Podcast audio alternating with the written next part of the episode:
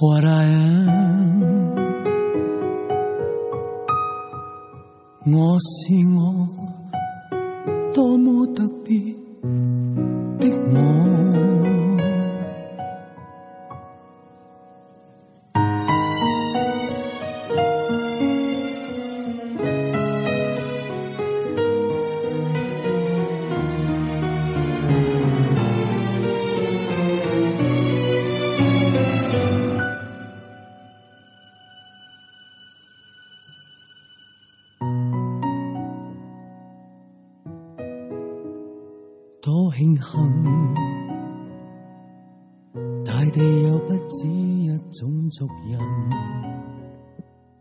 下周辞职的小伙伴们，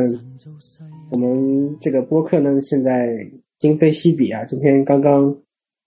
呃，这个粉丝数超过了五百，真的是喜大普奔。耶！然后今天我们也很高兴又邀请到了波波作为我们的返场嘉宾啊，再聊一期，再薅一下波波的羊毛。大家好，大家好啊！非常高兴今天赶上一个重要的里程碑，托你的福，撒花撒花。撒花。撒花。其实我们在上一期和波波一起聊的时候，呃，喵喵整个人就是像在这个天庭一样，像仙女一样，非常的不接地气哈、我当时是在巴厘岛修仙。呃，喵喵可以聊一下你那段时间在做什么吗？在巴厘岛修仙的日子，哎，我没觉得我在巴厘岛修仙，但是不知道为什么吧，在那期播客里面听起来就那么像修仙。我刚刚回到新加坡啊，对哦，那段日子还真的挺，嗯，回想起来，确实感觉每天虽然没有在修仙，但是胜似修仙。那这段时间，呃，就是你有感觉到给你带来了什么变化吗？哇，这个话题突然好大，变化很多很多，哦，真的很多。让我想想，除了这种晒黑了、体重变轻了、皱纹变少了、皮肤变好了、睡眠变好了之外，哇，这就是普通世俗的人呃想要达到的一个状态。这就是修仙的除了 除了第一个晒黑了是吧？这种感觉，嗯，对啊，那时候在巴厘岛就是每天都很开心，啊，每天都很充实，我觉得每天有一种这个时间过得非常踏实的感觉。嗯，你是说什么？要不艾玛先给我们分享一下你在巴厘岛待了多长时间，然后每天做什么？是是每天做同样的事情，很有规律的做呢，还是每天做不一样的事情？我在巴厘岛待了一个月，然后这一个月里面有一半的时间是在固定在一个地方的，然后就是每天做一样的事情，基本一样。然后另外一半的时间是，诶，我在仓谷待了两个礼拜，然后我每天的 schedule 就是早上起床先练瑜伽两个小时，然后呃 chill 一下啦，跟同学们聊聊天呢，然后吃个午饭，然后下午去冲浪两个小时，然后中间的时间就是看书或者是工作一下，就这样过了两个礼拜。然后我在乌布也待了一个礼拜，就是那时候我是去参加一个瑜伽的工作坊，呃，他也是就是早上天没亮就开始练，然后八点多就结束了，然后下午嘛就在乌布各种逛逛，各种 meditation 嗯、massage，嗯，吃喝玩乐，对，除了喝酒什么都干。然后还有一周的时间，就是在巴厘岛四处去一些就是冷门景点，没有什么人的地方，就是刻意的去寻求一种不需要说话的感觉。大概是这样子。哎，我突然听到一个小点，为什么不能喝酒呀？哦，其实我没有刻意去限制自己不喝酒，但是呢，当时的感觉好像就是在巴厘岛，其实你每天都过得非常的快乐，就也没有什么必要去喝酒。啊，所以言下之意就是，喝酒的人一般都是借酒消愁。哎，也有另外一种啊，开心的时候就是没有什么感觉的时候，喝个酒，然后它就能让你就是放得更开，嗯，嗨起来之类的。嗯，那说明你可能本来的当时的状态就已经非常的放松了，不需要再依靠酒精让，呃，需要靠外力来让自己更加放松。对，是这种感觉，是的。那你平时喝酒吗？平时其实我蛮喜 我我真的很喜欢喝酒，然后我以前还考过那个红酒的，呃，那个 WSET Level Two 嘛。一般就是在在在餐厅里面做专业跟这个红酒相关的是你你是要考到 Level Three，但是普通的素人嘛，考到 Level Two 就是差不多了。然后我以前是喜欢喝酒到这种会专门去考个试的。哦，那看来巴厘岛的这个经历还确实是挺特别。因为如果你很喜欢喝酒的话，你去一个地方旅行，你肯定会有几个晚上去喝一点。但是你居然一直没喝，这就说明这段时间的每天的日常的经历已经让你有一些改变了，对吧？对，对对，你说的对，对，这个也是一个小改变啊，我都没意识到，就是一个成功借酒。其实刚才的介绍第一句话，我觉得已经让很多听众会很羡慕了。哇，居然可以待一个月，啊，早上练瑜伽，下午去冲浪啊，这其实可能是很多人非常羡慕的至少一段经历吧。因为大家平时如果出去旅行的话，首先时间不会很长，其次的话，去到一个陌生的地方，肯定会尽可能在短的时间内去更多自己没有去过的地方去看一看，嗯很少会有一段时间非常规律的去。呃，做几件事情，然后因为这样的话，嗯，很奢侈。哦，确实，你这么一说呢，我当时呢也确实想过，其实我这是不是我第一次去巴厘岛？但是很多热热门景点我并没有去。嗯，然后我在那个那几个地方待着，就是一种没有，就是就待着很舒服，然后也不想去。特别的去追逐一些，就是大家觉得来巴厘岛一定不能错过的十个旅游景点这种感觉。嗯，因为你以前已经去过了。其实我一去再再去很多地方我都没去过，譬如说巴图火山、阿贡山这些我都没有去过。嗯，不过你说到这个倒是让我想到了一个点，就是我前面提到的，在那种找到自己，呃，脚踏实地的那种。感觉好像就是有一种信任吧，或者或者叫做自信，就是别人说一定要去的东西，他未必就是我一定要去按照他们说的这么去做。那么，然后我自己怎么开心怎么来，这个就是我就非常有信心，就是我能够找到让我自己最开心的那种方式。那你以前有这样的这种感受吗？其实以前还真，我觉得辞职之前哈，我是一个非常当时就是效率为先嘛。然后什么叫效率嘛？那放在旅行的这个场景里面，可能就是最短的多长的时间嗯，对对对，特种兵，现在都叫特种兵旅行。呃，最近流行的词。对，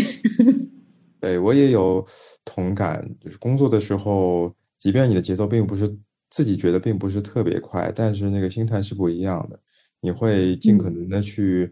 考量那个结果啊，我这一周的工作完成了什么样的结果？哪怕自己不考核，你的领导也会要求你，然后会形成了一种习惯性的思维，就是呃，做一件事情，哪怕是旅行或者平时生活当中，也会想我今天是不是什么也没做，还是我我一定做成了什么？嗯，那我觉得你现在的心态。从你描述的这段经历来说，可能是有一些不一样，所以要不艾玛给我们分享一下，就是之前没有的这种感受，这一次巴厘岛之行是你觉得在哪方面让你有了这样的心态上的变化？简单来说，我觉得它是让我看到，就是在 doing 和 being 这两个模式的不同。前面波波讲的这种呃工作上面的衡量自己，然后再到延伸到旅行的这个过程中，特种兵式的旅行嘛，就是有凡是有一系列这个衡量标准的这个东西，它都是你要你要去做什么事情。然后你再去衡量你你所做的这个事情，就它是这样子的一个呃一个套路吧。然后 being 的话呢，其实因为你什么都没做，所以你很难用这种可以可以打勾的这种项目去衡量你做的这个事情。然后我这次去巴厘岛的一个很深的感受，就是在 doing 和 being 之间，哦。being 真的是太香了，这是什么也不干。这个 being 是什么感觉呢？就是，就首先，首先吧，你没有用这些必去的旅游景点，或者说你疯狂的拍拍拍来填满你的这个时间的时候，那就会出现一个状况，就是你有一个空缺的这个空间在那里。不管你怎么去理解它，就你可以把这个大块的时间理解成空间，你也可以把这个嗯没有去追赶 to do list 上面的这个事项的这种松弛感理解成一个空间。那我觉得在这种感受里面，就是你你在这个空间里面，你就能去体验体会到，把这些外在的东西都拿走以后，你在当下的那个 being 是一个什么状态。这个就是我当时就是在，比如说，我举个最直接直白的例子吧，就是我可能冲完浪或者冲浪之前，我就会在海边那么坐着，然后有有时候可能坐个一个多小时，然后我就在就在那坐着呀，就是从做什么的角度上来说，这个这个 doing 它就是坐在那里，但实际上呢，我就是 do nothing。哦，但是坐在那儿呢，我看海，然后放空或者冥想，或者听音乐，或者看书，呃，这些其实都是不同的这种 doing。但是呢，我我在做这些事情的时候，不是觉得哦，因因为我坐在海边，所以我要把这个完成，把那个完成，就是很自然的那种，我想干什么就干什么。那那这样子，它整体的这个感觉，坐在海边，它其实就是一个非常自然、松松弛。然后跟跟这个海融为一体的这种状态，就是你不去想脑子里面不去想着你有追逐下一个项目的时候，那其实你是更能够感受到身边周围的这个环境，呃，然后在这个环境底下，你会感受到就是你你你可能就是这个天地之间的这个一份子，然后你甚至可以跟海浪，你看的这个海浪，你可能都可以跟它有一定的，仿佛你跟它有一些连接。这种感觉，然后你就会在那个状态里面觉得非常非常的充实，因为你不再是脚不着地的这种不断的赶通告一样的去赶下一个要做的东西，而是真的就是沉下来，然后就在那个场景里面去感受自己。就是 being 和 doing 有一点做自己和做别人眼中自己的区别。哎，对哦，也可以这么理解。嗯，就像比如说你去一个地方，有十个必去的景点，如果你没去，也许你旅行回来之后，别人会问你，哎，这个地方你去过没？那个地方你去过没？怎么样？你给我讲讲一讲。也许有些地方，呃，一定会有一些地方不是你最想去的，因为每个人都有自己追求的类型和兴趣点。那你可能因为有一个他在一个榜单上。而且你知道别人一定会问你，所以我不得不去。这就是你前面说的有一个任务在那儿，或者是有一个在在职场上叫有个 KPI 在那儿，哪怕是我我生活当中也有 KPI。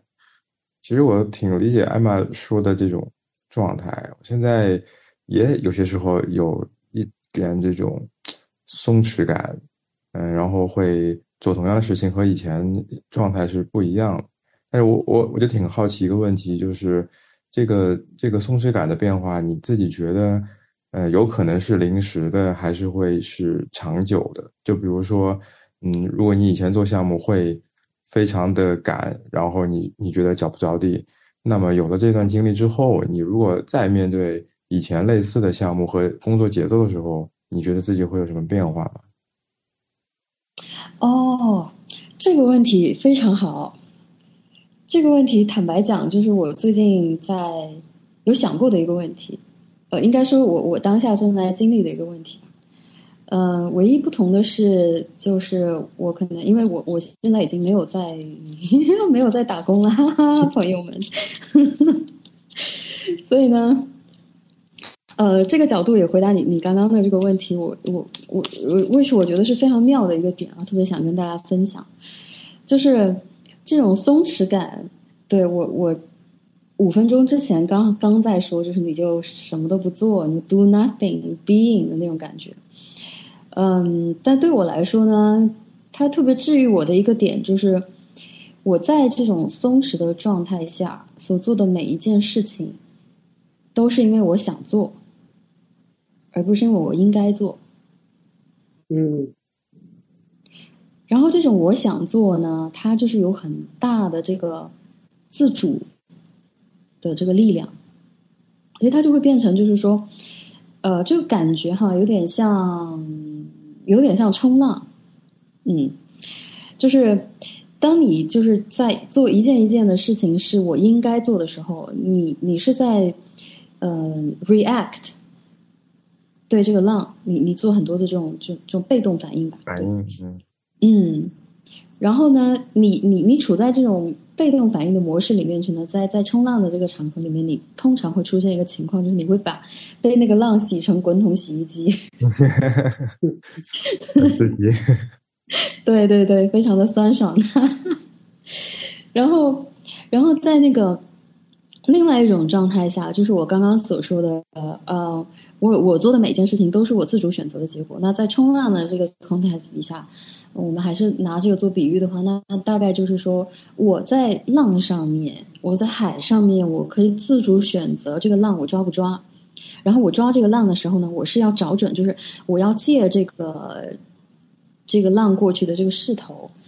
或者说我我我去完全感受这个浪给我的那种感觉，然后它和我身上的这个力量去 synchronize 连接到就就连上了那种感觉，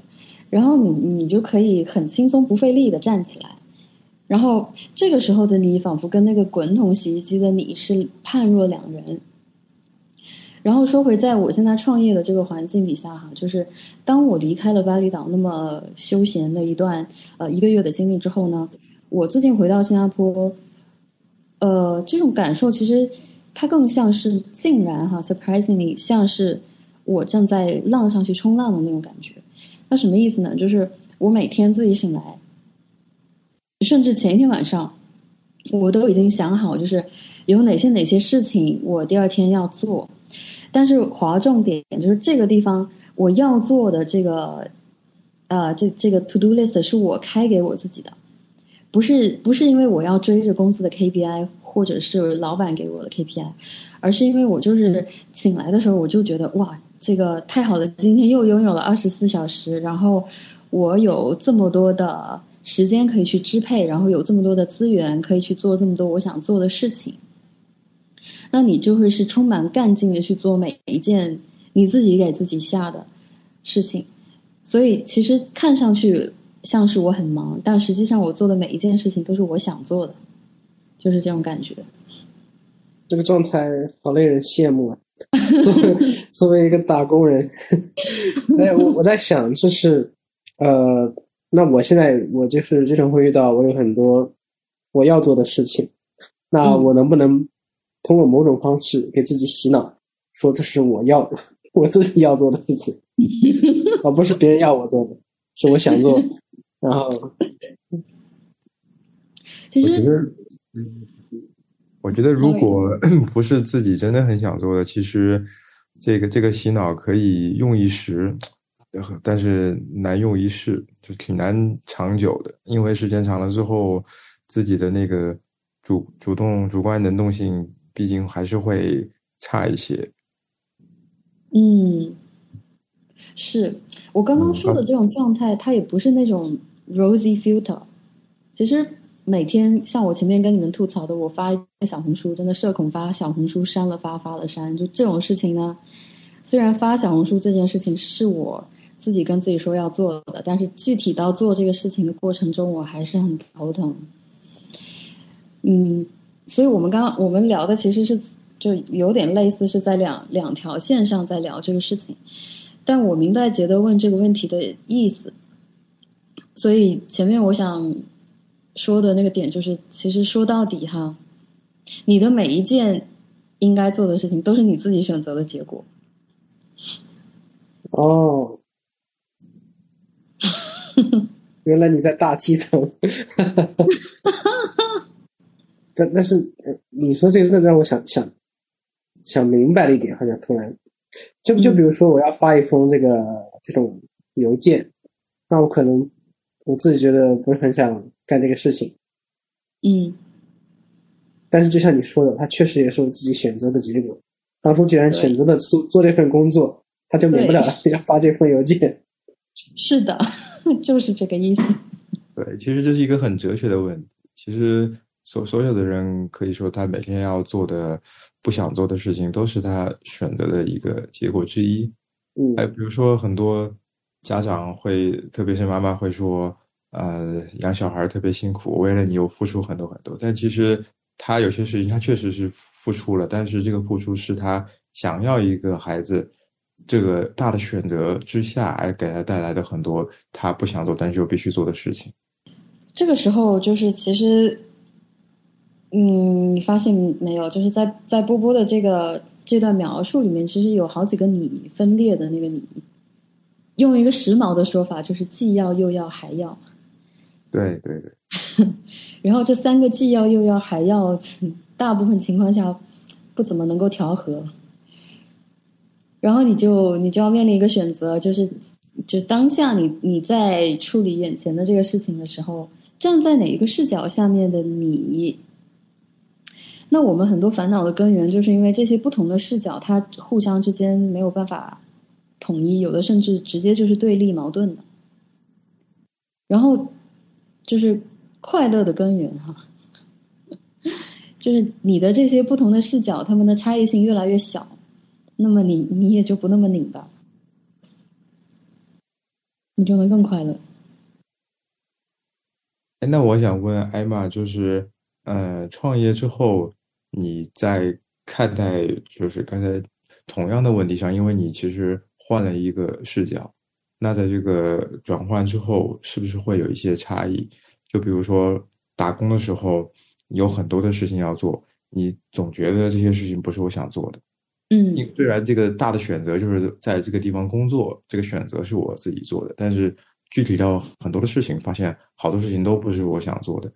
但是到创业的这个视角之后，你还是会有一些事情你是不想做的，因为你虽然是在为自己去去做一件大的方向上的一些努力，但是里面很多小的一些细节，比如说你刚才说发小红书之类的这种事儿，一定还是会有自己觉得嗯不擅长或者不想做的。那你的心态会不会有所变化？就是看待同样的这种情况。肯定是会有的，而且是个非常大的一百八十度的大转变吧。这个就又回到前面我们聊到的，我应该，我想要这个分歧点上面。就我觉得我之前在工作的时候，嗯，还是那个我应该为主导吧。那这个就是往前推，就是上学的时候，我应该要怎么样好好学习，应该要拿个好的学位，然后应该要去。嗯，这个这一套大家熟非常熟悉的这个一套故事线哈。然后嗯，创业之后，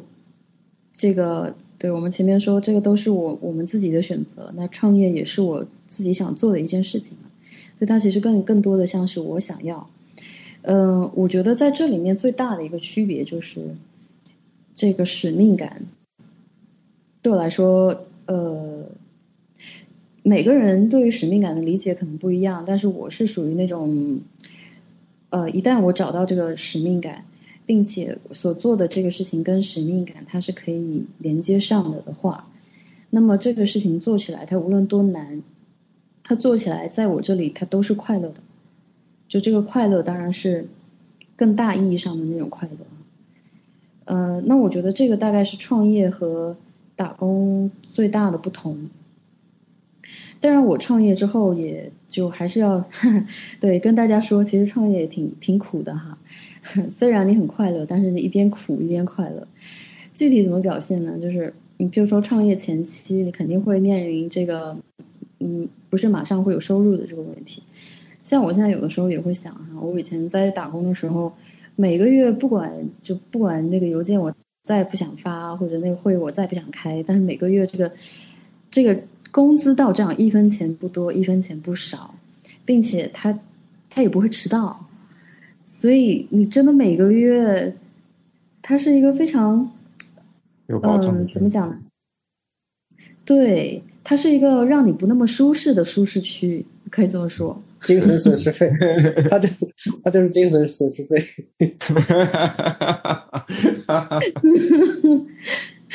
你也可以这么理解。嗯，所以精神损失费就是越来越高，越来越高嘛，对吧？我每个月，嗯。但是换一个角度说，嗯，你的精神损失的也越来越多，然后直到自己发现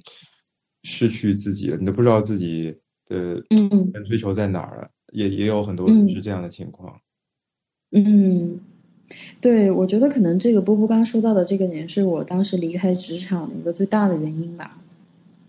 其实我觉得艾玛说的就是创业的困难，其实大家都会知道的。就是这个过程，虽然很多人没有经历过，但是也一定知道会存在。但是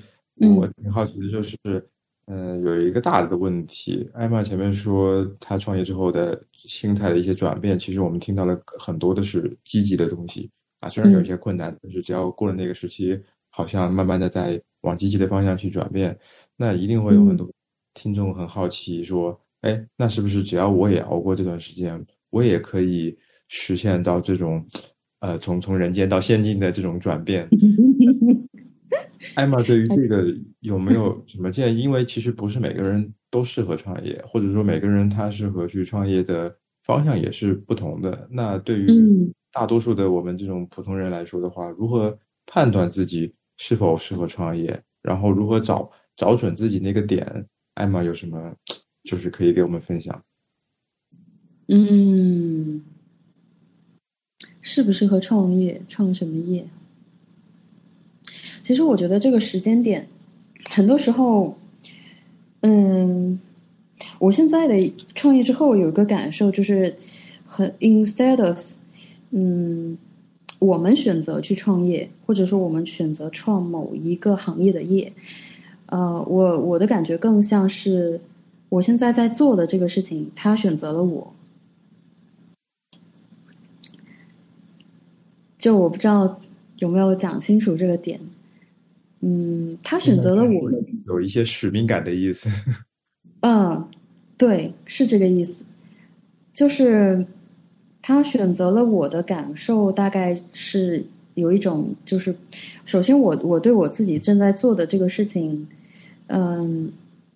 我自己是从中受益的，然后呢，它使我变得更快乐。那我想把这一份，哎，快乐可能都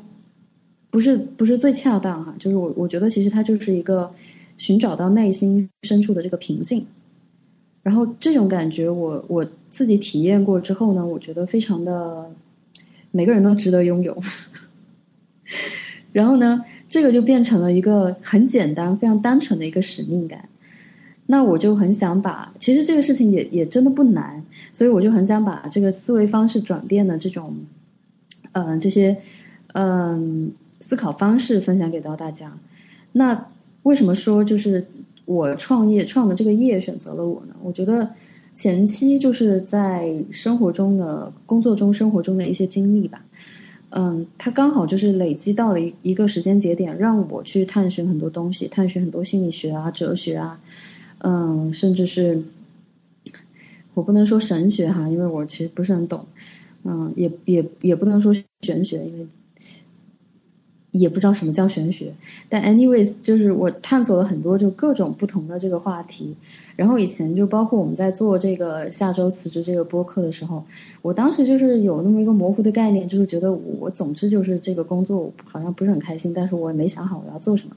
然后那那我要做什么呢？就很自然的这个逻辑就有点很那个那个自然的逻辑，就是像波波刚刚描述的这种，我应不应该，我适不适合和和我做什么？然后它它仿佛就是一个逻辑推理的这个过程，就你先去 explore 去探索各种不同的学科，然后你去找，有的时候刨根问底，你去找人生的意义是什么，人为什么有自主意识，然后嗯。大脑是怎么运作的？不拉不拉不拉这些问题，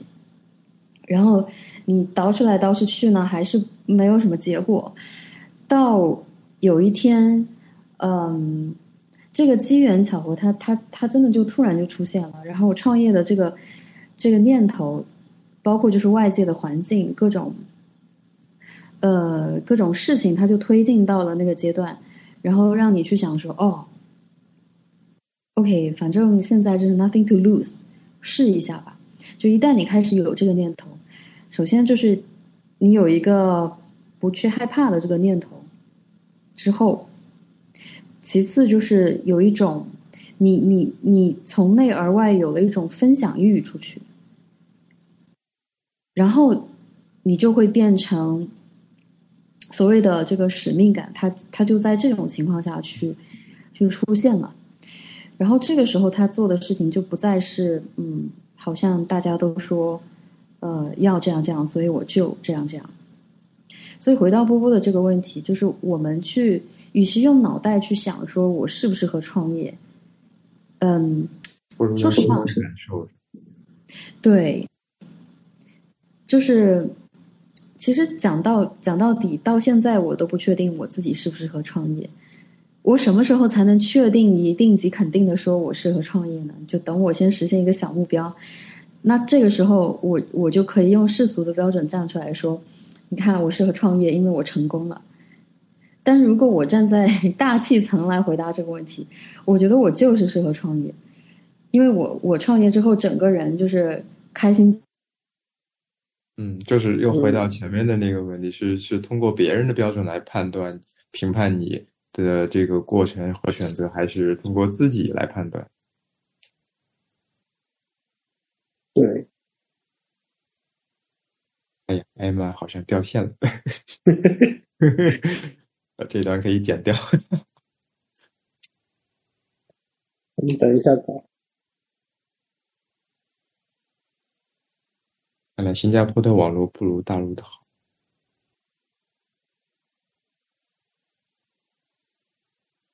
那可能是他这个朋友家的这个 WiFi 不太行，应该开一个开一个高高流的套餐。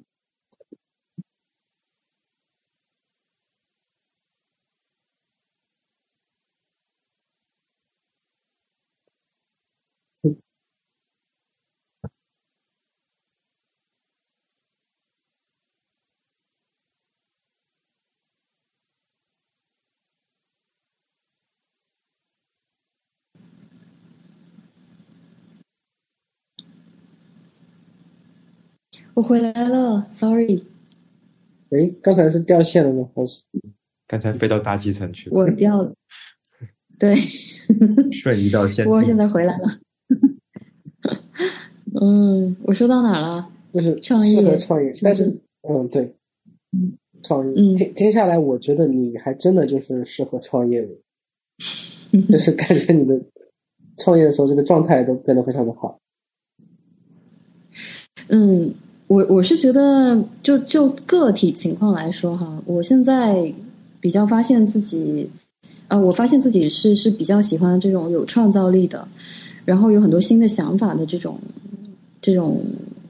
嗯性质吧。所以创业呢，它是可以允许我在很短的时间，就是在 brainstorming 这个阶段呢，我是非常的 enjoy 的。那在创业的这个过程中，我每天可以花大量的时间去创造新的东西出来。那么以前。在工作的场景，尤其是工作时间年限比较长了以后，你可能每天做的事情就是在 reproduce 嘛，呃，一些就是已经已经成型的一些模式，那你你就照着做就行了。呃，所以性格问题，性格使然，我觉得其实有大量的这个创意的精力没有地方花出去，所以当时就是工作的时候搞了很多副业嘛，然后我也没想到有一天这些副业他们，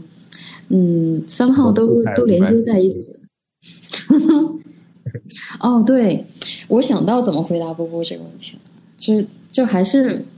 Steve Jobs 吧，在反 反复引用 Steve Jobs。在 Stanford 讲的那句话，就他他就是说，还是讲 Follow your heart。嗯。但是他前面就是讲你你哪来的勇气去 Follow your heart？尤其是现在这个经济这么不好的情况下，你去跟人讲 Follow your heart，你像你哪位？嗯。然后 Steve Jobs 呢，在说这段话的时候，那前面就是提到，就你你你的你你所做的这些东西哈。The dots are connected backwards。它前提，我的理解就是说，它前提是你在每一次我应该和我我想要中间，你每一次都非常坚定的选择我想要。那么，在这个时候，你就会发现，你做的这些我想要的决定，它 somehow 都能连到一块儿去。它连着连着，就能连出一些激发你创业的点子。他当时引用的就是他去学这个书法课的例子，就学也不上了嘛，然后学分也不用说，我应该修这个学分才能毕业，然后他就是想选什么就选什么，然后他就说，在做苹果的时候，那个字体就是做出来的特别超凡脱俗，秒杀 Windows，但他当时在选这个字体课的时候，他并不知道自己若干年后要开一个苹果公司，所以他当时就是这种 intuition 这这种。嗯，gut feeling，或者说直觉选的这个东西，他背后 somehow 用 Jobs 的他的那个理解，就是说，他他背后就是有一个力量，它推使你去发掘那个真正的自己，然后而你的这个直觉的力量是非常强大的。然后我们如果有这个勇气去 follow your heart，它其实就是一个相互验证的过程。你验证了你 follow your heart 之后。会有一些很好的这种事情发生的时候，那其实你就更有勇气，然后你更有勇气，你就更会更多的去 follow your heart，然后就就就这样的一个呃 positive 的 upward spiral 就出现了。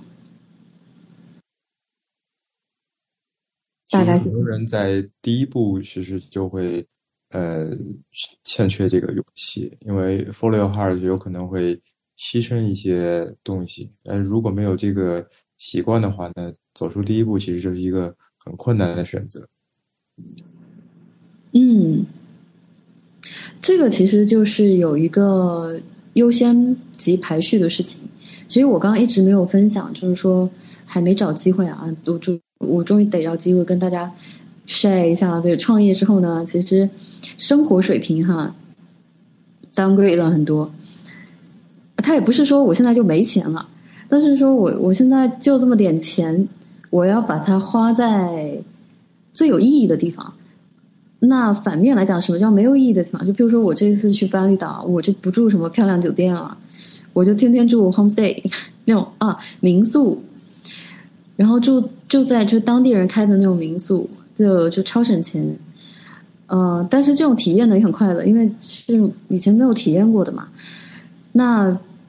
可能。可能一个很久没见的朋友，或者我脑补一下，其实其实我我也不大 care 别人怎么想我哈，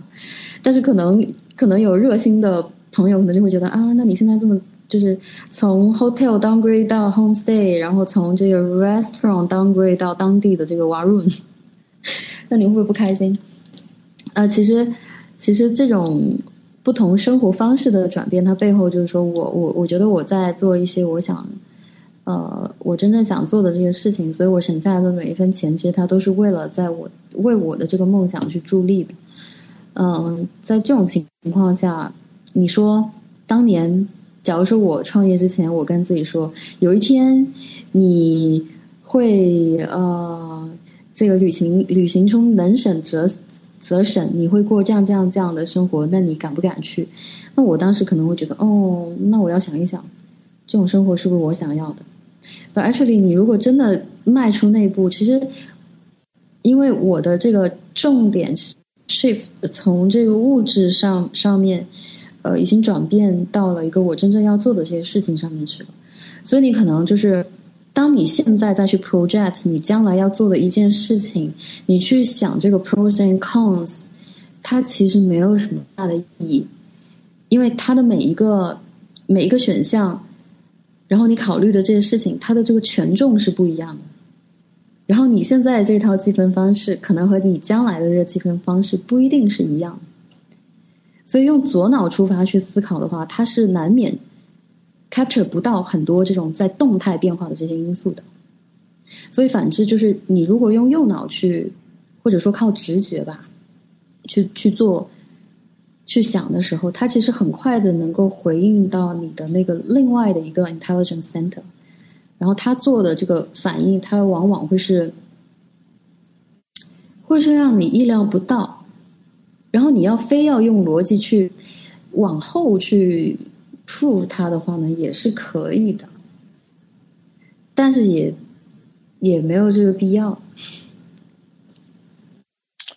啊，我非常理解艾玛说的这种状态啊，就是我也有这种类似的这种心态上的变化，就是辞职之后可支配收入是明显，至少前一段时间是会明显比工作的时候要不稳定，然后。呃，可支配的这种收入肯定是在减少的，但其实这也是一个重新去发现自己的一个过程。我发现它会过滤掉你生活当中很多的一些不必要的消费，就是以前觉得有些啊，反正这个这个物质上的一些消费，我我我可以消费，因为我现在有稳定的收入，但但其实呃，它并不见得是你最需要的，或者是不一定给你带来最大快乐的。然后，当当你现在每笔消费都要去认真的去思考的时候，啊，你你就会发现和以前不一样了。有一些你觉得不是很需要的，就慢慢的被你过滤掉。然后你现在愿意花的大笔的消费，那一定是至少目前这个阶段对你来说可能会非常重要，或者说，嗯，是你自己真的很需要的。然后我今天还在思考一个问题，就是有一些。其实消费可以分分一些大的方向和类型。我觉得有一些消费其实真的就是享受型，就比如说以前工作可能会在物质上的一个消费是让你觉得，呃，我给自己的一个 reward，或者是一一个辛苦了一段时间的一个犒赏。但其实它给你带来的快乐可能就是一瞬间，它不会持续很久。但是有一些消费可能会让你持久受益啊，就比如说旅行。或者是你学一个什么东西，你的技能点有所增长，然后发现你自己也非常享受这个，就是自己提升那个过程，然后别人也会对你有不一样的，就是刮目相看的这种感觉，你就会觉得非常的快乐。就是这个过程，因为你的选择现在变少了，那么你的选择就一定会越来越的更多的去追求自己内心真实想要的那些东西。我觉得这个也是一个。重新去认识自己的一个过程。对，你说的太好了，真的，这个也是我在巴厘岛这次旅行之后，我也从很多面向重新认识了一下自己吧。然后波波说的刚刚刚说的这种状态，就是我们把钱花在什么地方，其实可以更进一步，嗯，延伸到就是我们把精力花在什么地方，把时间、把注意力花在什么地方。嗯，它其实是都是一套的，呃，并且我觉得，在在说从这个角度上来讲，创业的带来的变化，或者说我这次去巴厘岛带来的一个变化，它可能就是说，嗯，你首先先认识到自己有很多的这个宝藏财富，你本身就是自带的，然后你先认清楚、认识清楚这一点，这是非常重要的一个第一步。然后是一个我的过程，对，但是我相信每一个人，就是每一个人他都有自己的天赋的，然后这个天赋不是靠别人，不是靠这个社会定义标准来来赋予、来告诉你的，而是你自己去发现的。嗯，其实这两个也不是说一定是对立的，其实这两个完全是可以共存。就是说，我们从小就有一套这个打分的这个机制，然后工作的时候、相亲的时候有一套，在婚恋场 有一套机制，对吧？但是呢，这个是我们运运行我们社会啊，使我们社会就稳定运行的这个一个嗯一个高效的这个制度吧。然后。我从我们自己的角度，就作为世界上最关心我们的个体，然后就是我们自己的这个角度，我们可以做到，就是在这个大的框架底下，在从中去找到一个空间，然后在在这个空间里面最大的程度上去挖掘自己。甚至如果你有一天能够呃真正发现自己的天赋是什么的时候，你你自己能做的，你能带来的这个改变，甚至是超过你原先的这个想象力的。哇，这就有点解释了前面咱们讨论就是呃判断自己是否创业的这个问题。但是在我们这代人里面，其实也有一些职场的人，他因为他的每天的工作其实工作内容是非常一致的，他每天的工作就是做一样的复制的工作，或者就是执行，所以他可能也没有太多的空间和时间去发现自己一些就是擅长的东西。所以就是解释前面那个关于判断自己是否创业这个问题，就是可能需要有一段时间，或者是有一些特殊的经历，能够先 explore 自己，对吧？先认识自己。有些人可能真是还没有非常 全面的去去了解自己，这样的话就挺难去做出一个判断。但如果就是尽可能多的去挖掘自己一些 潜在的东西，那是不是也会有一些灵感出现？然后当这些灵感出现的时候，可能就是成了自己的直觉了，然后就是 follow heart 就会 make sense。否则的话，如果他自己内心任何兴趣点都没有的话，别人跟你说 follow heart，他会说啊，你去玩吧。是啊是啊，follow your heart 就是从去玩开始。不过去玩跟创业还是稍微有点区别的。就是我兴趣爱好那么多，但是其实我创的业也不是冲着我的兴趣爱好来的。呃，不过我我我能理解波波刚刚说的那一点，但是说到底，啊，我可以用一个简单粗暴的方式来来那个 summarize 这个答案，就大家就是我适不适合创业，我要不要创业？其实可以换一个问法，就是我想不想创业？然后如果这个答案是想的话，下一个问题就怎么判断你是真的是不是真的想？下一个问题就是我为什么想创业？只要你有答案，你就可以去创了。就我为什么能打包票说，只要你这个第二个问题有答案，你就可以去创。就是如果你是发自内心真的想做这件事情的话，你就没有借口。就外在的这个环境，所谓的这个限制，它不再是你的借口了，因为你的自主性、能动性放在你自己手上的时候，你要做的事情其实就是克服困难，促成它。因为这个事情是你真心想要的嘛？你可能每天睡觉就就琢磨着你，所以你有这个干劲的话，你什么事情都能做得成。嗯，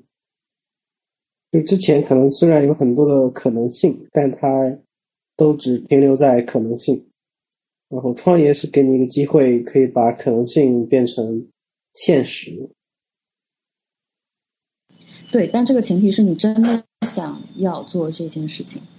其实判断自己是不是真的想，问问题是最好的方式。你想做这件事情，是因为你你想通过它做成什么？就这个是正面的问法。然后你有的时候可能也会得到一些反面的答案，就是如果我不做这个事情就会怎么样？那通常这种如果我不做什么就会怎么样，它又是从逻辑判断里面出来的。但是没有人告诉你，你真的这样做以后就一定会这样。所以我们很多东西其实就是我前面开玩笑讲的那个捷径，它其实就是从这个经验里面来。但凡是一手资讯是这经验来的，二手资讯是从知识里面来的，啊，或者是从别人的这个别人的经验里面来的。但是呢，我觉得人生最妙的一个地方就是我们的我们的躯体感受意识，呃，所有的这些东西，其实我们都是可以自己靠自己去感知的。那么很多时候，别人告诉你的人生大道理，不信邪，你自己去试一试，你也许会有不一样的答案。也许你试完之后就，哎呦，老人家。但这个，again，就还是你自己想不想要。就说回那个底，还还是你自己的这个选择的问题。然后再背后就是这个勇气的问题，就是你你你有没有这个勇气去相信，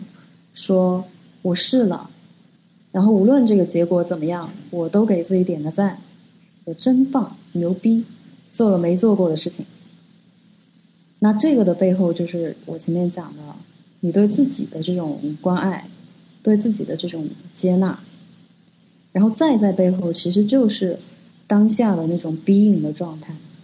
你你的你在这种状态里面越来越多，你就能越多的去跟自己真实的那个状态，就是抛开所有的一切外在的这种定义的衡量标准，抛开了以后的那个自己去做连接，然后你一旦找到这种感觉的时候，你就是我刚刚说的这一条逻辑线，你就一层一层一层往外再反推上去嘛。那么你在推到一些现实层面的这个问题的时候，你就是能有那种力量跟信心，并且你能有那种自信，就是不去批判，不去用这个世俗世俗层面的结果去批判自己好还是不好。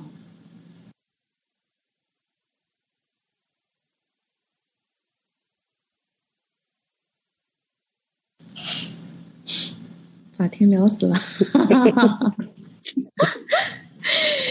果然不愧是我，我陷入了思考。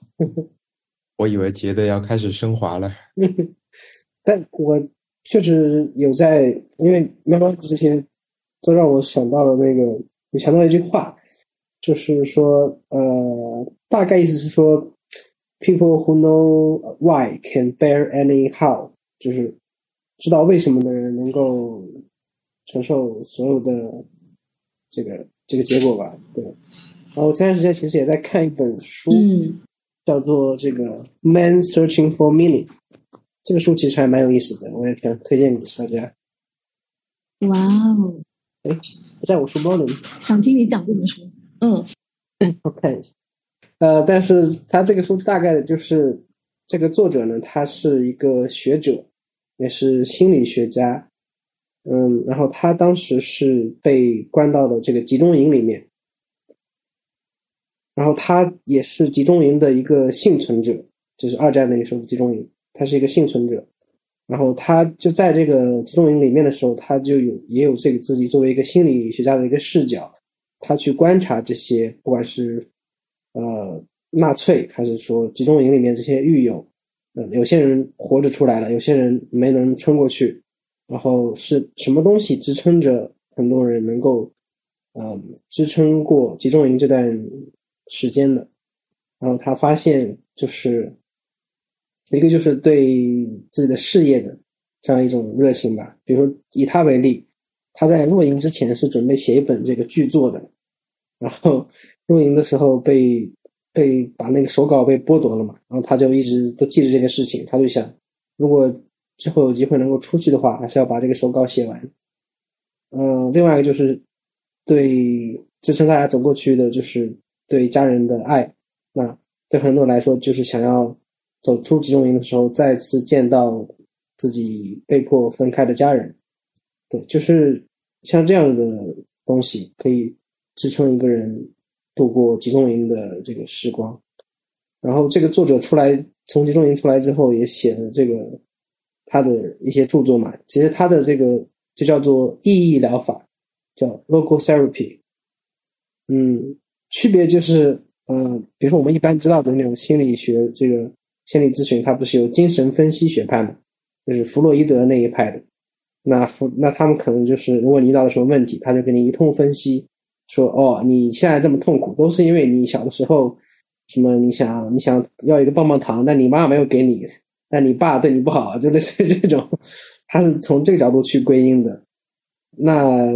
这个作者他写的这个意义疗法，就是，嗯，他更多的是让你去找到啊，什么东西对你来说是重要的，对，类似于这个样子。我觉得还挺符合今天的这个主题吧。哇，对，觉得这个升华，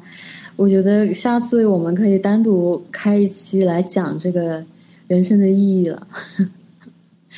我我最近也看看过一些电影，呃，纪录片嘛，准确来说，就是跟这个主题比较贴近的。嗯，但 anyways，长话短说，就是在这个纪纪录片的最后一句话，呃，我特别喜欢。这个纪录片讲的是一个。七八十年代的一个世界顶顶尖的一个冲浪的神级大咖吧，叫 Jerry Lopez。然后他同时也练了五十多年的瑜伽，然后也滑雪，就还还开过公司，就当时全世界最大的冲浪的这个设备，就是基本上就是一统整个世界的这个冲浪的市商业市场的份额，所以是这样的一个传奇人物。呃的一个传记，拍的高那样的电影。那么最后这个电影呢，他讲了一句话，他说：“找一下。”这个情绪都酝酿到这儿了，情绪酝酿到这儿，就他说：“呃，You are only here for a short period of time. Then you need to find the peace within yourself.” And once you find a peace, then you find a way to share, to contribute to other people's searching of peace. And that lets you find the meaning of your life. 就大意就是说， 人在这个世界上走一遭，就是很短的一个，短短几十年吧。那首先，你在这个短短几十年里面呢，你自己得找到那一份内心的平静。然后，当你找到那个内心的平静之后呢，你可以做的一件事情就是，你把这一份平静分享出去给其他的人，给更多的人，让更多的人找到内心的这个平静。啊，那这个事情呢，就赋予你生命的意义。就这个应该是在他七八十岁的时候，啊，他对于他人生的一个。嗯，不能说是总结吧，但是就是他做过我前面所说的这么多不同的事情，嗯，他把它归纳为就是寻找，能找到内心的这个。嗯，就是如果别人和你分享他的人生经历和感悟的话，试想如果是一个一个，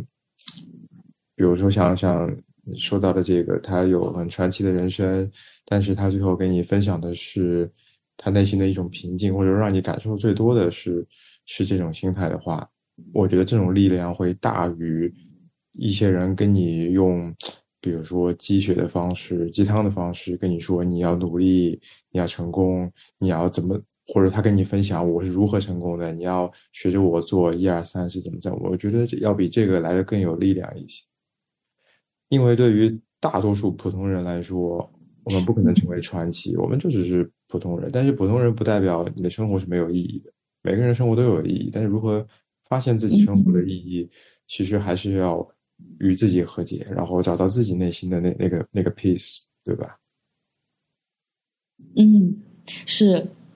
是，这个又又又回到了杰德刚刚说的那本书里面，就是你提到，就是说对。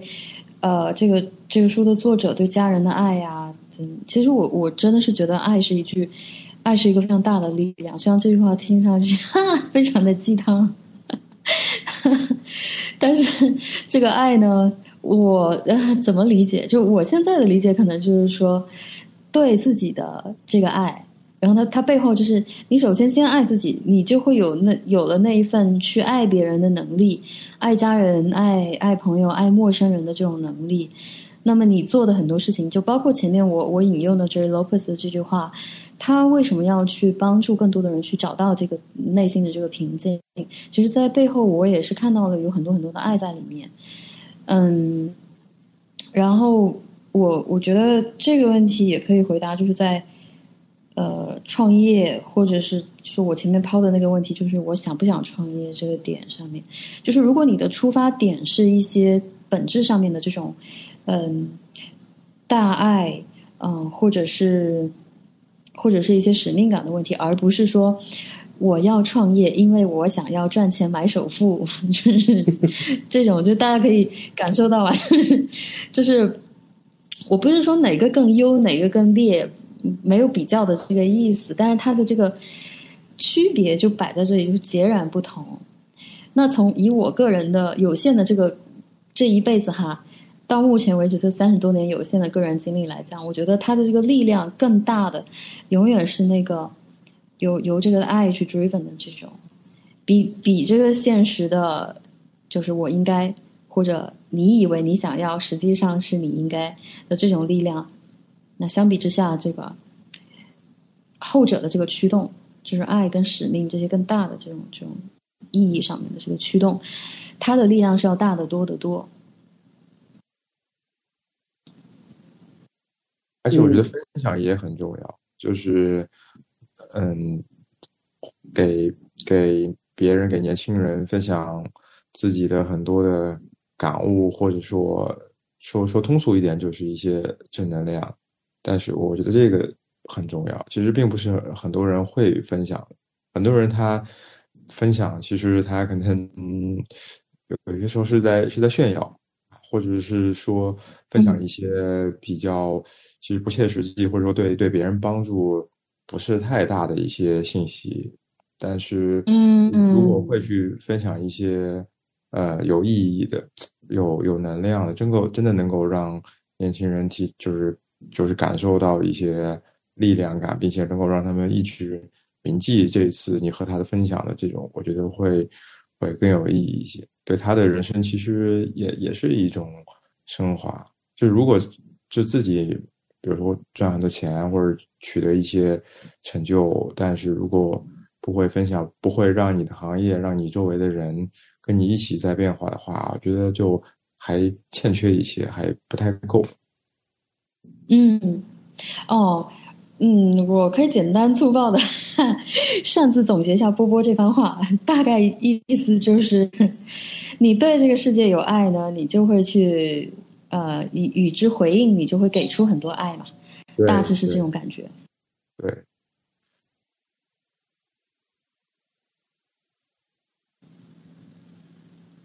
我都说到这儿了哦，对，我还对对对，这个就是呃，这次我在巴厘岛，对我们点 题一下，在前面我们提到，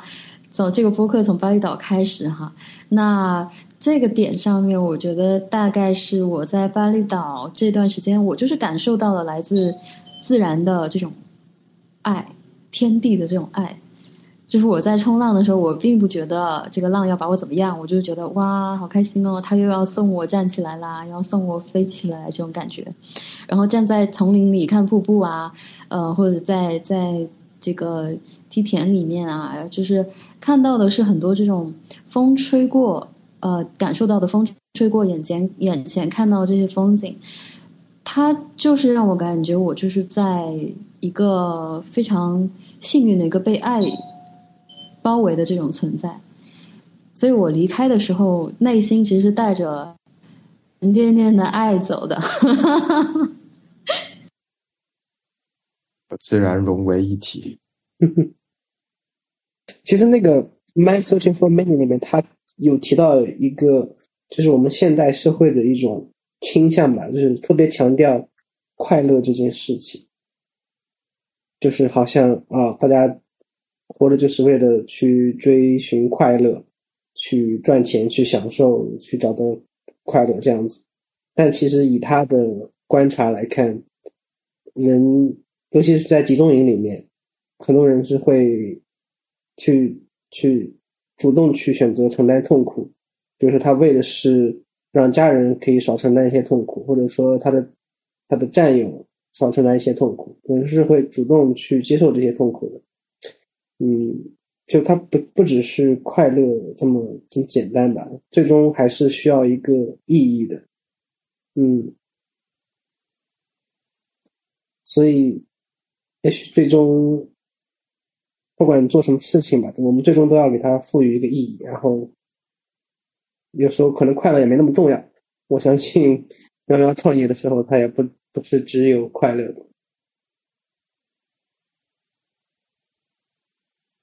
艾玛是对社会有大爱，是通过他的创业，他通过他的事业，给给社会给大家做一些呃爱的回馈，把他大自然赋予他的爱，然后传递给我们。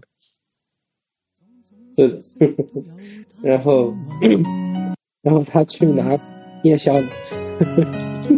我很庆幸，那我们今天就先到这里。谢谢大家，拜拜。谢谢大家，拜拜。下次等一下，你需要对，你需要补一个拜拜。告诉世界何谓勇敢。拜拜。我是什么？在十個當中只得一個。葡萄園裏響起水仙子的讚歌。我是什麼？在沙砾当中一颗石头大这么多，我也会喜欢这个我。